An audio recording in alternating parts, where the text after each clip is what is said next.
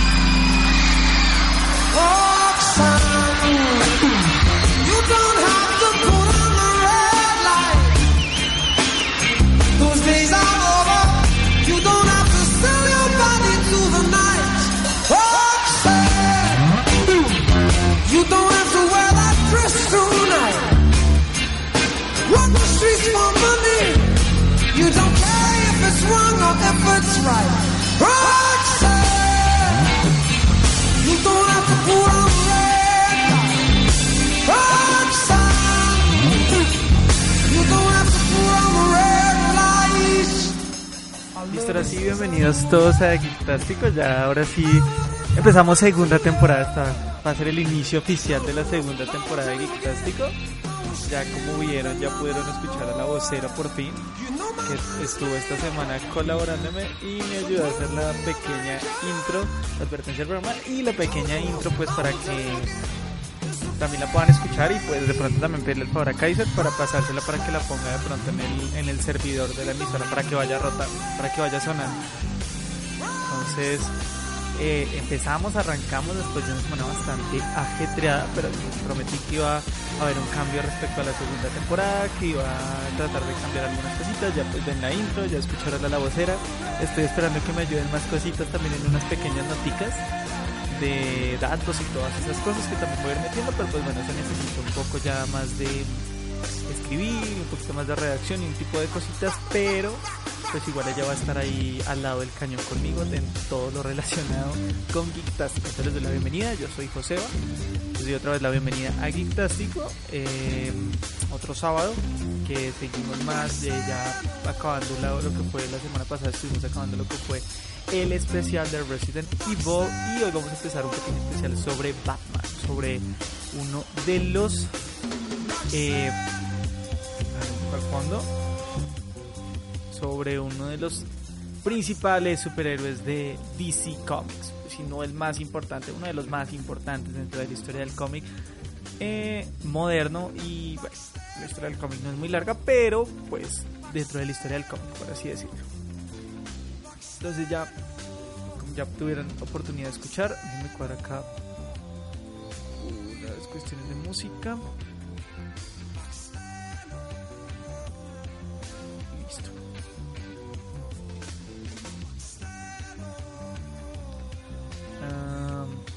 Igual saludos de la vocera, lo que le digo lo va a tener próximamente ayudándome en algunas otras cosas, pero por el momento solo vamos a tener así en el formato de la advertencia del programa. Pero bueno. Entonces. Eh, vamos a empezar. Con. Eh, vamos a empezar con noticias. Esta semana salió el primer tráiler así medio filtrado de lo que es la película de Ghost in the Shell, esta película en la que está trabajando Paramount Pictures eh, del la adaptación del popular manga. Eh, del que es bueno, se supone que mm, perdón, del anime. Se supone que de acá salió lo que fue la inspiración de los hermanos Wachowski para todo lo que fue Matrix. Y pues es uno de los hitos y una de las deidades, por así decirlo, dentro del anime. Y pues eh, ya, vemos, ya sabíamos que ya se estaba trabajando una película de live action, justamente pues una película americana. Y pues ya sacaron sus primeros trailers así como filtrados, mostrándonos al, a Scarlett Johansson. Eh, en el papel de Motoko Kusanagi y pues ya vimos así unos pequeños pequeños hacia adelantos y cómo se está manejando lo de la ciencia ficción dentro de la película pues esperemos a ver eh, qué pasa ya en el momento de que salga. Por otra parte el mundo del cine ya esta semana terminó el rodaje de la nueva película de It basado en el en el libro del de Stephen King, que estuvo cumpliendo años esta semana, el 21 de septiembre estuvo cumpliendo años, uno de los escritores de terror más importantes de nuestra época. Y pues sí, pues es el que narra la historia del payaso Pennywise y de cómo eh, asola un, un pequeño pueblito en Maine llamado Derry y pues justamente como unos niños tienen que enfrentarse a él siendo niños y ya siendo una de las de los mejores libros que tiene, bastante grande. El yo tengo ese libro en físico, ese libro es más o menos de 1500 hojas, pero es bastante interesante, un poco difícil de leer, pero bastante interesante. Y pues bueno, yo había tenido una adaptación al cine que había salido justamente pues protagonizada por Tim Curry y él también un muy buen actor y pues había personificado a Pennywise y pues es una imagen que muchos de nosotros tenemos de pequeños de la imagen de Pennywise, aparte que es una imagen muy popular, es una imagen muy conocida dentro de la cultura popular. Em, aparte de esto, dentro de la película original habían estado otros actores eh, medianamente conocidos. uno de ellos era Seth Green, que hizo que hizo el papel de Richie Tozier, que Seth Green es uno él ha participado en películas con Mike Myers, en las películas de Austin Powers y pues no tenía así papeles muy, muy importantes también salía en Buffy la casa de vampiros, pero pues bueno, esa referencia es mucho más antigua. Y otra de la de la y otra otra de las actrices que aparece ahí también en, sus años jóvenes es Anne Dotul. Anne Dotul que eh, si vieron la serie Smallville ella justamente fue la que hizo de la mamá de Clark Kent y pues entre todo este elenco fueron los que salieron en la primera película de It.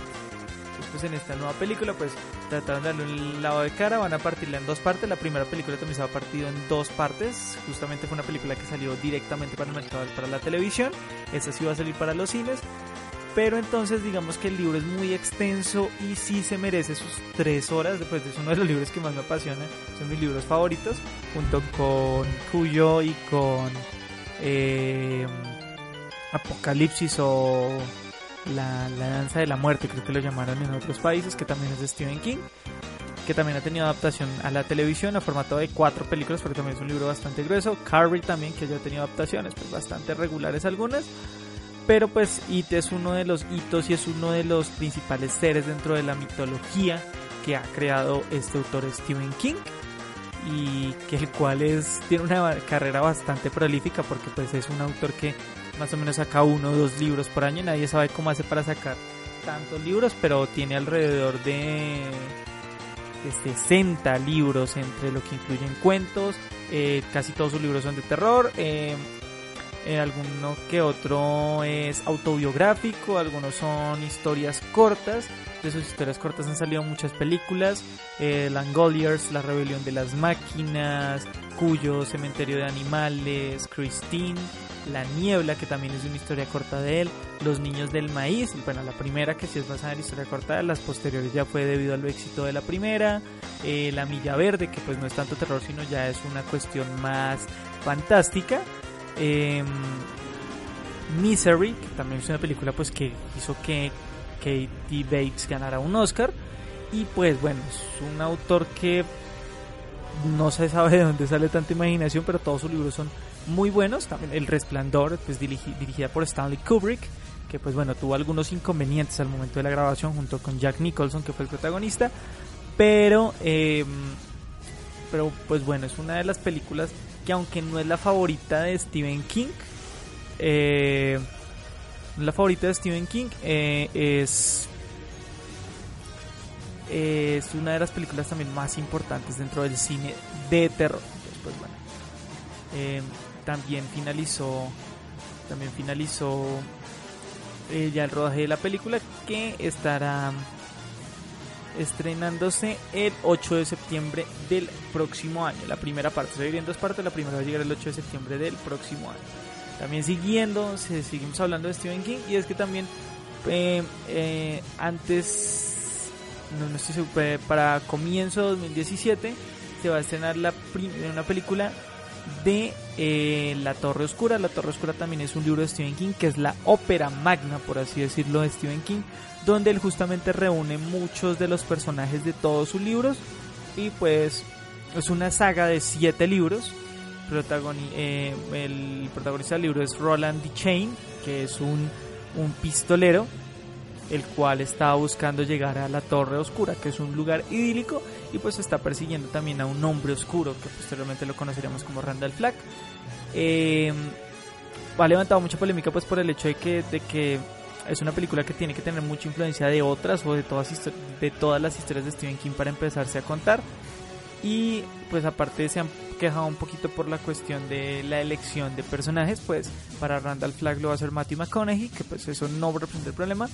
Y el problema que sí presenta es el papel de Roland, que lo va a hacer Idris Elba, que el problema es porque es un actor afrodescendiente, afroamericano. Entonces, pues, no es tanto por, por el hecho del racismo y todo eso, sino porque el personaje de Roland. Chain eh, no está diseñado de esa manera y pues sí genera un poquito de, de duda al momento de esta elección de cast. Pasa lo mismo que está pasando con la adaptación de la película de Dead Note, que también escogieron a un actor de tez morena, pues justamente para interpretar a L. Lawit, el personaje, uno de los personajes más importantes de la obra, de la obra de Dead Note. Y pues pasa lo mismo, aparte pues también, eh, aparte de la película que está haciendo Sonic, eh, aparte de la película que está haciendo eh, esta cual está haciendo que está haciendo la IW bueno también se está hablando de que van a hacer eh, una serie de televisión de 10 13 episodios el cual se va a estrenar en 2018 y pues van a escribir el guion contando un poco de la historia del pasado de Roland para ver cómo les va con ese proyecto pues igual desearle la mejor de la suerte cuando salga ir a verla como siempre les he dicho para formar eh, formar eh, estas películas de La Torre Oscura. Eh, Ojos de Gato también es un libro de Stephen King que sí tiene que ver con Gato Cosmos. Eh, bueno, de otras noticias, aparte de esto, también esta semana salieron dos noticias respecto a las películas de los Power Rangers. Eh, la primera es eh, que Bill Harder, de uno de los actores de Saturday Night Live, de este, este programa de comedia de Sony, eh, va a ser el encargado de poner la voz de Alpha 5, del robot que acompaña a los Power Rangers, que pues, obviamente es el asistente de Sordon, que ya se sabe que Brian Carston le va a dar, le va a dar la voz, y pues que la villana va a ser Elizabeth Banks. Y también, aparte de esta noticia de que va a prestar su voz para el robot, también salieron cinco pósters de la película, los cuales eh, pues muestran a los, a los Rangers encima de sus dinosaurs. Eh, los que conocimos obviamente desde los que vimos los primeros Power Rangers, desde que vimos a, a Rocky, a Billy, a um, Elliot, creo que se llamaba no me acuerdo cómo se llamaba el, el, el Ranger negro, a Tommy, a Kimberly, a Trini, pero aquí creo que es la, asiática, no me acuerdo cómo se llama. Y eh, pues bueno, los dinosaurs que eran los dinosaurs que eran los, los justamente los dinosaurios que los acompañaban a cada uno. En el caso de de el rojo que lo acompañaba un tiranosaurio, en el caso del azul que era un triceratops, el amarillo que eran dientes de sable, el rosado que era un pterodáctilo y el negro que no me acuerdo qué era. Eh, si Alpha 5 no dice, ay, ay, ay, ay, ay, me decepcionaré mucho. Si era lo que siempre les decía a los Rangers. Buen apunte, Gato Cosmos. Eh, bueno, también aparte de todo esto de, de lo de... De lo de... De lo de justamente de los pósters, pues ya eh, la gente que quiere conmocionar por todo ya está prendiendo velas y llamando a Santos, pues por una cuestión junto con los pósters y es por unas frases que puso justamente la empresa eh, al promocionarla. Y fue que justamente pues está causando polémica porque justamente debajo de la actriz asiática em, en la foto en el póster del dinosaur eh, pusieron eh, justamente que no ibas a necesitar un, un pase para conducir al, al dinosaur por así decirlo entre lo que dijeron más o menos. Esto pues tiene dos connotaciones bastante fuertes la primera por el hecho de que, de que uno de los clichés que, se, que hay en, en América y pues a nivel mundial que dicen que en Estados en, en, varios países pues que justamente los asiáticos conducen muy muy mal lo que no es cierto. Es uno de tantos clichés que existen en el mundo que quieren eh, clasificar a un grupo de personas. Y aparte por eso se puede tildar de un poco racista. Y el otro es porque justamente la actriz que hizo de la Ranger amarilla en la serie original murió en un choque automovilístico. Entonces, pues también es un tema bastante delicado, pero pues igual los lo, estos los Power Rangers no estaban ex, ex, eh, eh, exceptos de, de polémica. Justamente eh, lo que es eh, pues, todas las sagas de los Power Rangers han tenido alguna polémica relacionada. Pues bueno, no todas, pero sí ha estado el caso por lo menos de que de, los de la primera pues un, uno fue un rumor que se volvió muy popular en internet, el cual no es cierto, que era que el, el actor que hacía de Rocky, pues el Ranger Rojo, justamente después se había metido a hacer pornografía gay. Resulta que no, que era un actor bastante parecido y él lo salió desmintiendo después. También otra de las cosas que dijeron después de las grabaciones de la, de, las, de la primera temporada de los Power Rangers, el actor que hacía de Billy se quejó porque justamente decía que había... Eh, discriminación por parte de que él era él sí era homosexual y había un tanto de discriminación por parte de todo el equipo de producción y por parte de sus mismos compañeros de trabajo y pues esto salió posteriormente a eso. También ya en las generaciones más más las generaciones que siguieron de los Power Rangers, el Ranger rojo de Fuerza Salvaje se fue eh, encarcelado y condenado porque en, una fiesta que estaba teniendo con unos amigos se emborrachó, eh, él tenía una katana en la casa y pues él justamente cogió la katana y jugando pues entre juego y juego terminó asesinando a a uno de sus amigos. Entonces pues fue metido a la cárcel. Esta es una de las de las noticias así relacionadas con los Power Rangers que es ese tipo de cosas que que, que uno no sabe hasta que ve alguna noticia por ahí de qué está pasando con los eh, actores. Eh, también Pacific Rim, Pacific Rim 2, que la película que se estrenará en 2018, la segunda parte de esta película eh, dirigida por Guillermo del Toro, que esta vez esta segunda va a ser escrita. Pues reunió reunió, bueno, eh, se integraron al elenco tres nuevos actores.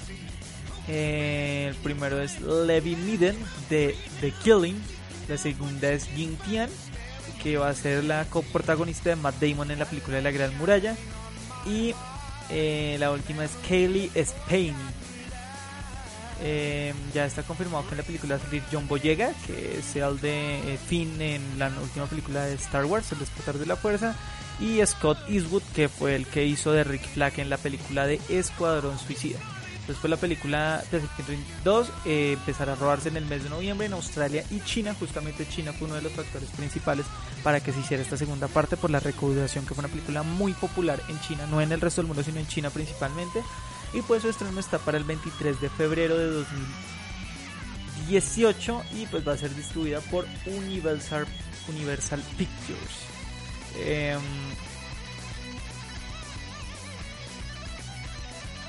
entre otras noticias también en, en la cuestión de Transformers, de la nueva película que está dirigiendo Malco, eh, Michael Bay, el, el, el, odiado por algunos Michael Bay.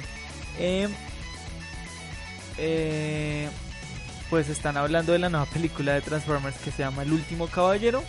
Y pues justamente ya había levantado alguna polémica porque pues iba a contar con el rey Arturo y Merlin dentro de la película, dentro de la historia de la película, una cosa bastante loca.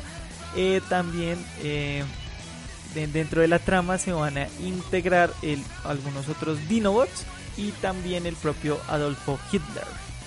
Eh, entonces pues es un repaso de historias que está haciendo Malcolm Bay y después de leyendas que pues justamente para darle un poco más de historia a la película. Quién sabe cómo van a hacer que aparezca el líder del partido nazi em, dentro de la película, pero pues va a ser algo bastante bastante interesante. Es una de las cosas que, aunque la película sabemos que de por sí va a ser mala, pues porque eh, Michael Bay no es que se conozca por contenidos profundos, sino por escenas de acción bastante exageradas y, y ¿cómo decirlo?, rocambolescas, un poco fuertes a la hora de que le gusta mostrar muchas explosiones y todo eso. Aparte de eso, no es que tenga guiones sólidos y todo eso. Y pues ahora le va a meter a algunos personajes históricos bastante, bastante raros para, para la trama de, de una película. Eh, también esta semana en el mundo de videojuegos, pues que con la Tokyo Game Show y todo eso estuvieron mostrando trailers de varios juegos, entre los que están eh, Watch Dogs 2, están mostrando, están mostrando un poco lo que fue el gameplay, mostraron un trailer de cómo va a ser las nuevas mecánicas en San Francisco, que va a ser la ciudad donde se va a situar este nuevo juego. Eh, también mostraron sobre Civilization 6, eh, juego de, de estrategia en tiempo real, el cual eh, ha sido uno de los más revolucionarios y de los que todavía se mantiene aún aún más que lo que son Rise of, Rise of Nation de Age of Empires, aún se mantiene en el mercado de manera muy fresca y también entre otras cosas em, avances del Gears of War 4 em, entre algunas cosas también que se, están promocionando igual también algunos nuevos así como medio gameplays de lo que es The Legend of Zelda y algunas otras cositas relacionadas con el VR y con em, y con y con DLCs y expansiones de otros juegos. perdón, también están hablando del, del, nuevo juego de Mafia, Mafia 3, que está mostrando 15 minutos más de gameplay. Y eh, de, de que ya pues obviamente ya está disponible la nueva raid de Destiny, de Rise of Iron. Y pues también eh, algunas noticias de lo que es Call of Duty Infinite Warfare con John, John Nieve del espacio Jon Snow del espacio, pues obviamente porque el villano principal de, va a ser Kit Harington, que hace de Jon Snow en, en la serie de HBO de Juego de Tronos. Después entre las novedades así dentro de la Tokyo Game Show. Em, también dentro de noticias aquí ya pasándonos un poco al mundo del anime segundo. Eh.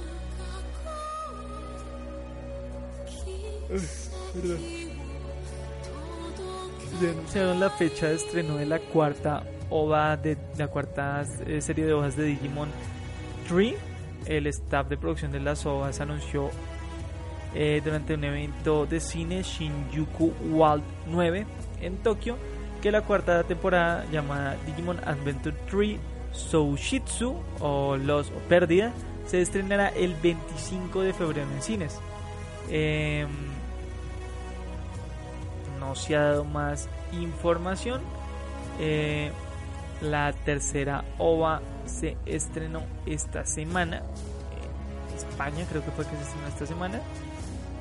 En cine y pues eh, ya con esto les darían por cerrado el ciclo de eh, de lo que es estas nuevas ovas relacionadas con la historia de Digimon. Eso así eh, todo lo que ha todo lo que ha pasado a lo largo de la semana. Entonces, en un momento ver una pequeña pausa musical y ya volvemos con Geektástico no se despeguen.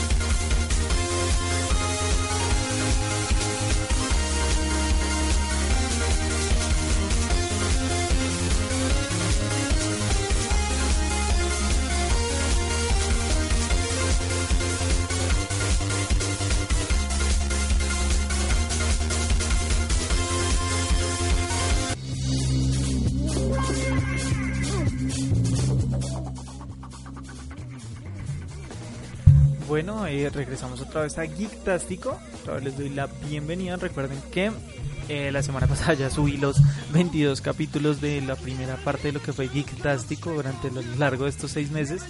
Eh, ya los pueden escuchar todos en formato podcast. Si no lo han escuchado, les recomiendo que lo hagan para que vean pues, todo lo que he hecho a lo largo de estos seis meses. Es más, les voy a compartir el enlace para que puedan un momento.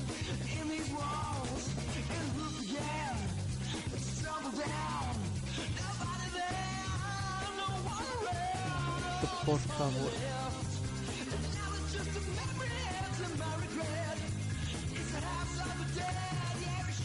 Ahí está para que lo ver. Y listo. Entonces, pues, bueno, no tengo música de Batman, pero se la pueden imaginar un poco. Y pues bueno, esta va a ser, no sé en cuántas partes se me vaya esto, vamos a hablar de, de Batman, vamos a hablar de uno de los personajes más importantes dentro, ya les dije, dentro del mundo de cómic y dentro de DC Comics, de Detective Comics. Eh, vamos a hablar de este personaje, pues no, no tanto como lo que harían en cualquier otro lado, que les van a hablar del origen, pues el origen es muy básico, casi todo el mundo lo sabe. Pues, eh, fue creado por Bob Kane, eh, salió su primera publicación fue en Detective Comics número 27, salió en mayo de 1939 Y pues eh, Bob Kane se inspiró en tres cosas para su creación. Primero fue en Leonardo da Vinci, en la, la marca del zorro, no la película de Antonio Banderas, sino la película de 1920 y también en la película The Bad Whispers de 1930. Estas tres referencias, pues obviamente em, el primero de, de Leonardo da Vinci por su creación del omnitóptero, que era un, un aparato volador parecido a un helicóptero que utilizaba unas alas como de murciélago, el cual lo dejó fascinado por la marca, marca del zorro, por, por el personaje que era un enmascarado que luchaba contra el crimen y por salvar a los más necesitados. Y el tercero de Bad Whispers justamente porque era un villano que usaba una capa que utilizaba el quiróptero también para cometer sus crímenes y que tenía una especie de batiseñal que proyectaba para amenazar a las personas de su ciudad. También entre todas sus influencias está un poco lo que es em, algunos cómics bastante oscuros que también salían en la época como La Sombra, como Doc Savage y eh, también entre los libros y todo esto de Sherlock Holmes, también por la cuestión de detectives. Entonces pues Batman hace su primera aparición hace 76 años, más o menos. 76 años más o menos, 75 cumplió hace poco Batman desde su lanzamiento y pues desde ahí ha cosechado un montón de historias. Ha tenido muchos cambios a lo largo de su argumento. En un principio era más colorido, eh, más eh, justiciero y pues después de ciertos cambios un poco relacionados por la cuestión de, de que Tim Burton metió la mano y algunos otros y dibujantes y es- eh, eh, algunas otras personas dieron un origen un poquito más oscuro y le dieron una, un- una apariencia más oscura al personaje el cual pues a lo largo de los años ha ido evolucionando de muchas maneras. Entonces pues para hablar de Batman no es tanto para hablar de sus de de cómo es su creación, porque pues es algo que son fechas y todo eso, sino a hablar de lo que son las historias más importantes de el Caballero Oscuro, bueno, el Caballero de Gotham y los otros 10.000 nombres que ha tenido a lo largo de toda su historia. Entonces pues vamos a empezar con, con historias importantes, eh, un poco de reseña para que las, para que las lean y eh, después de esto, no sé cuánto se me vaya en esto, eh, voy a tratar de contar yo creo que dos cómics hoy o tres, tres cómics y el hecho es que al final terminar de hablar de las películas de Batman y pues lo que pues ya terminar con lo que se espera con la próxima película eh, dirigida, escrita, producida y eh, hasta va a llevar los tintos Ben Affleck en la nueva película de Batman. Entonces pues bueno, entre las, las historias que escogí que son las más importantes de Batman, eh, la primera pues do- dos que están conectadas eh, que es eh, la, una muerte Death in the Family muerte en la familia que son dos Death in the Family Death of the Family Eh, la muerte de la familia es uno y la, una muerte en la familia entonces el primero es in the Family y el segundo que también está estrechamente relacionado es Under the Red Hood que son cómics que tienen a un protagonista en común el primero eh, sin hablar de años y todo esto, cuenta cómo es, eh, cómo es eh, Batman con su, con su nuevo Robin. Ro- eh, Batman es conocido por adoptar jóvenes para ponerlos en el papel del chico maravilla. Y pues en est- esta vez el que había puesto era a un pequeño, eh, pequeño huérfano, no es huérfano, sí, que lo daba por huérfano a un niño que vivía en las calles, que se llamaba Jason Todd, el cual lo sorprendió en un momento en que se estaba tratando de robar las llantas del Batimóvil, lo cual más que enfadar a Batman, a Bruce Wayne, lo sorprendió de sobremanera pues porque el Batimóvil está diseñado justamente para que no sea tan fácil desarmarlo ni desvalijarlo. Si lo dejara por lo menos en una calle de mi país en el centro, pues en 10 minutos le dejan solo el manubrio. Entonces, pues se supone que el Batimóvil está diseñado para que no pase eso. Entonces, pues eh, después de haber hablado con el chico, eh, Batman decidió adoptarlo y darle la identidad de el chico maravilla. Entonces, pues justamente em, él es un gran con- contraste porque él es un poco más agresivo de lo que es el anterior chico maravilla, que es Dick Grayson, que es un joven que es muy amable a diferencia de Jason Todd, que al igual que Batman perdió a sus padres, el primero, y eh, pues Jason Todd eh, a diferencia es que no es que los haya perdido, sino que no sabe absolutamente nada de ellos. Entonces pues muestran cómo es este nuevo personaje. Esta fue una época en la que en la que em, se hizo una votación. Resulta que el personaje de Jason Todd no estaba teniendo la suficiente popularidad dentro de los cómics y eh, pues justamente se les preguntó a los fans, se les dio la opción de que ellos mismos interactuaran en el futuro del personaje. Entonces lo que le dieron a escoger fue que en, en una edición, bajo una votación también que hicieron con la editorial, eh, que los mismos fans decidieran el destino de Jason Todd, que si querían que muriera o si por el contrario querían que siguiera siendo el Robin y siguiera su historia. Bajo una votación eh, bastante abrumadora ganó el hecho de que lo mataran y pues ahí fue donde quisieron hacer una historia donde le dieron un trasfondo muy interesante que aunque tenía muy poca popularidad eh, Jason Todd con esta historia que le dieron ganó mucha más y se hizo coger cariño, aunque pues bueno, mucha gente aún no lo quiere, del resto de personas de, de los lectores de cómics que no lo apreciaban mucho. Después en esta historia le dieron que le dieron que justo por su afán de por su afán de querer buscar sus orígenes y buscar a sus padres, eh, justamente Jason empieza a averiguar y a indagar sobre estos.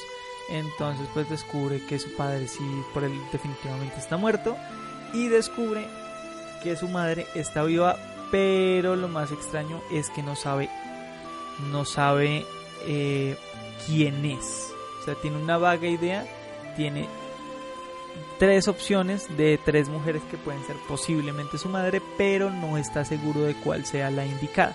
Después este es un lapso donde también tiene un pequeño, eh, un pequeño, una pequeña, unas pequeñas discusiones con Batman, en lo que Batman decide que que se dedique a descansar, que abandone un poco lo del Chico Maravilla para que pueda reflexionar sobre sus cosas y pues él aprovechó para buscar a su mamá justamente. Entonces pues también eh, por cosas de la vida eh, lo termina llevando alrededor del mundo, lo termina llevando hasta el Líbano, lo termina llevando hasta, hasta los países árabes y también eh, Batman termina llegando ahí porque está siguiendo el rastro de el Joker que hoy otra vez escapó de Arkham y está planeando comprar armas y eh, algunas cosas en Medio Oriente pues para poder para poder em, para poder em, hacer el daño como el Joker siempre quiere. Entonces, pues en esto em, eh, encuentran una mujer que, pues, en primera instancia cree que la mamá no resulta serlo. Es una persona X, pero justamente también encuentran al Joker de por medio. Batman y Robin se encuentran y, pues, Batman le brinda su ayuda a Robin para poder encontrar a su mamá. Descartan una, la segunda que se encuentran es una mujer que entrena a un ejército de Medio Oriente que es también una opción buena para ser la mamá, pero no resulta serlo. Y la última es una, me acuerdo si es una, una o una arqueóloga, que, eh, no, perdón, es una médico que está trabajando creo que para, la, para las Naciones Unidas. No me acuerdo mucho del cómic. Y pues justamente eh, Jason le encuentra, descubre que su mamá, empieza un momento en donde son felices. eh, eh, Batman los deja solas para que puedan hablar juntos y todo esto para que puedan em, para que puedan compartir más como familia. Y pues lo que descubrimos después es que esta misma mujer está trabajando para el Joker. Y eh, pues justamente también hace parte como de un plan para poder debilitar más a- al hombre murciélago. Entonces pues eh, en este plan, eh, el Joker utiliza a la mamá de Jason ju- justamente para atraparlo. Y después de tenerlo encerrado, lo golpea brutalmente con una palanca de metal, lo cual lo deja gravemente herido y aparte de esto, eh, lo deja en, una bodega junto con la mamá y con unas bombas. En este caso el Joker deja ver qué tan malo es, abandona a Jason Todd junto con su mamá y les deja una bomba para que estalle. En ese momento llega Batman y pues no alcanza a salvar a Jason Todd a tiempo. Y en estos momentos es cuando estalla la bomba.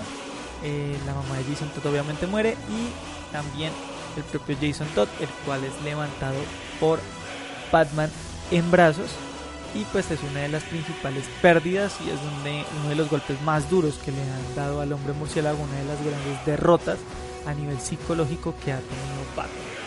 Esta, esta historia posteriormente tuvo repercusiones dentro de los demás cómics de, Batman, eh, sobre todo en una saga que es Nightfall, la caída del caballero, donde va a aparecer Bane y se va a aprovechar también un poco de estas cosas y un poco del desgaste físico, pero pues bueno, esto es una historia que ya les contaré eh, más adelante. Entonces pues siguiendo con la línea de Jason Todd, la segunda historia es, bueno, para cerrar este arco, obviamente eh, pues Batman no, no se podía quedar así, pero pues el Joker se le logra escapar. Dándoles la noticia de que justamente el Joker fue escogido como vocero de paz para las Naciones Unidas y pues al ser eh, un personaje diplomático no puede ser tocado por Batman. Entonces pues justamente en una reunión de las Naciones Unidas llega Batman, llega el Joker, pero también llega Superman, mandado por el gobierno de los Estados Unidos para que detenga a Batman, para que no lastime al Joker, pues porque esto podría generar un conflicto internacional. Entonces pues el Joker también revela que tiene eh, unos planes malévolos para matar a todos los representantes de la ONU. Entre Superman y Batman logran detenerlo y Superman mostrando pues sus dotes de caballero, sigue siendo un caballero de la noche, eh, decide no ejecutar pues por la muerte de Jason Todd. Aunque el Joker tiene la culpa, decide no pagarle con la misma moneda y en vez de matarlo decide encerrarlo. Esto también va a tener repercusiones después. Eh, Posteriormente, Under the Red Hood, eh, un, un, un eh, Ra's al Ghul encuentra a. bueno, en, en, entre, entre todo lo que está pasando en Ciudad Gótica, aparece un nuevo, un nuevo villano que es Capucha Roja. Que en varios cómics ha sido uno de los orígenes del Joker. Joker eh, en una historia en Killing Joke, bueno, en Killing Joke, en otras otras historias, dicen que eh, el Joker era un, un cómico fracasado que pues adoptó la, la, la identidad de capucha roja para cometer crímenes y pues eh, en un punto de estos fue detenido por Batman y eh, cayó en el tanque de ácido en Ace Chemistry y pues se convirtió en el Joker. Pues justamente es la la la, el origen. Entonces. no vuelvo. Ahí está muy bueno. La imagen que publicó Gato Cosmos. Bueno.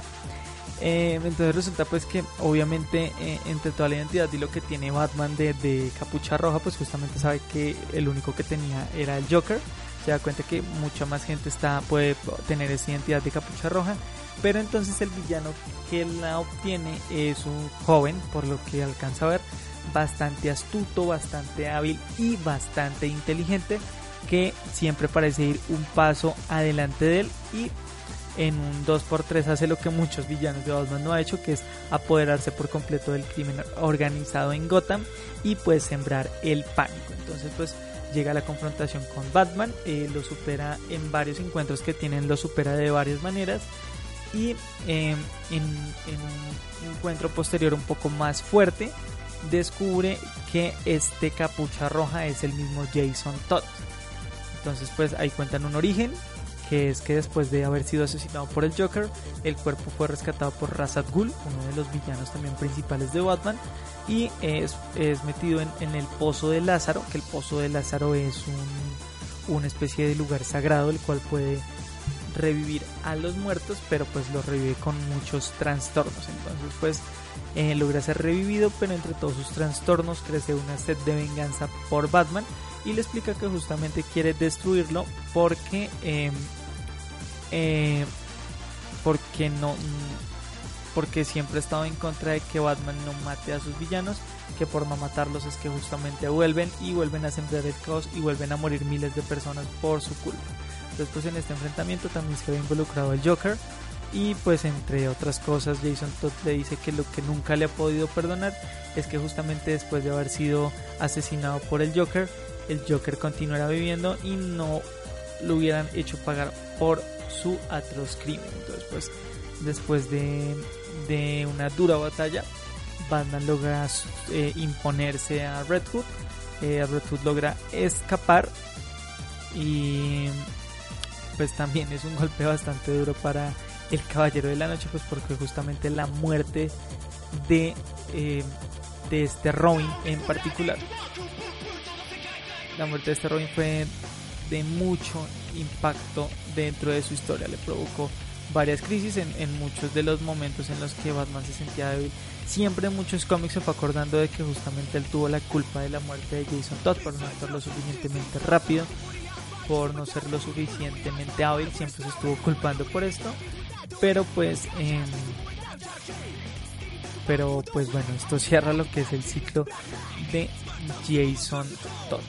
Entonces pues bueno, con esos dos cómics cierro esta parte del especial por el día de hoy. Creo que se me va a ir en varias partes y me va a tocar partirlo si se me van metiendo más temas. Eh, creo que la otra semana les voy a hablar de pronto de Nightfall, de The Killing Joke. Y si me sobra tiempo también eh, hablarles de eh, Año 1, que es el principal origen de Batman, que fue una reedición que se le hizo para contar un origen más oscuro y un origen más duro por parte del Caballero Oscuro. Así como otras historias como lo que es Long Halloween, como lo es de pronto la corte de los búhos y como eh, como lo es eh, Endgame y Dead of the Family que Endgame y Dead of the Family también están conectados de cierta manera. Entonces pues hasta aquí terminamos el programa de Geektástico por hoy. Este es el programa número 23 pero es el primer programa de la segunda temporada de Geektástico eh, puede que también lleguemos a hablar un punto de Lego Batman, ¿por qué no? Ángel. también entra en esta también eh, versión del hombre murciélago. Entonces, pues bueno, los dejo por el día de hoy. Recuerden que pueden encontrar todos los programas en formato podcast en iBox. Eh, recuerden que me pueden escuchar todos los sábados a las 9 de la noche hora Colombia, 10 de la noche hora México, 11 de la noche hora Argentina. Eh, eh, no se despeguen mañana de la programación de Japanex. Escúchenme en iBox, síganme en Facebook, me pueden encontrar como Joseba con B pequeña. También pueden encontrar a Geektástico buscando Geektástico en el buscador de Google. Eh, ambas con K, es la única búsqueda que les va a salir. El nombre es completamente original. Y nos vemos la próxima semana con eh, más información del mundo del cómic, del anime, de los videojuegos, del manga y de todo lo relacionado con la cultura geek. Entonces, eh, nos vemos la próxima semana. Eh, a Kaiser le gustó el, especial.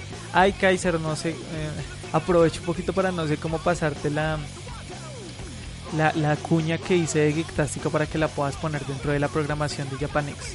Para que me puedas de pronto escribir para saber dónde la pongo. Entonces, pues, esto sería todo por el día de hoy y nos hablamos la próxima semana. Disfruten de su fin de semana.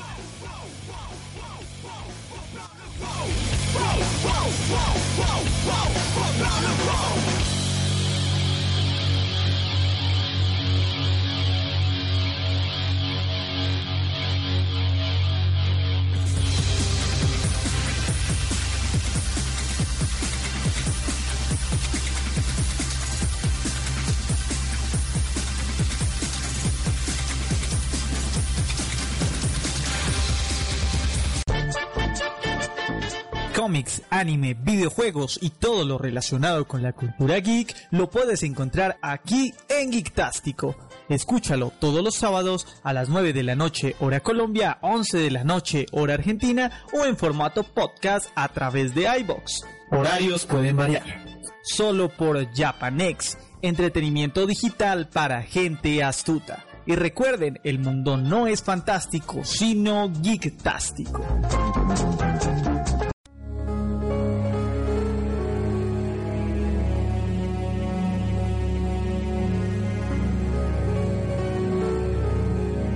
¿No se merece tu familia lo mejor? Entonces, ¿por qué no los mejores huevos? Ahora, Egglands Best están disponibles en deliciosas opciones. Huevos clásicos, de gallina libre de jaula y orgánicos de Egglands, que ofrecen un sabor más delicioso y fresco de granja que le encantará a tu familia. En comparación con los huevos ordinarios, Egglands Best contiene la mejor nutrición como 6 veces más vitamina D, 10 veces más vitamina E y el doble de omega 3 y B12. Solo Egglands Best. Mejor sabor, mejor nutrición, mejores huevos. Visita egglandsbest.com para más información.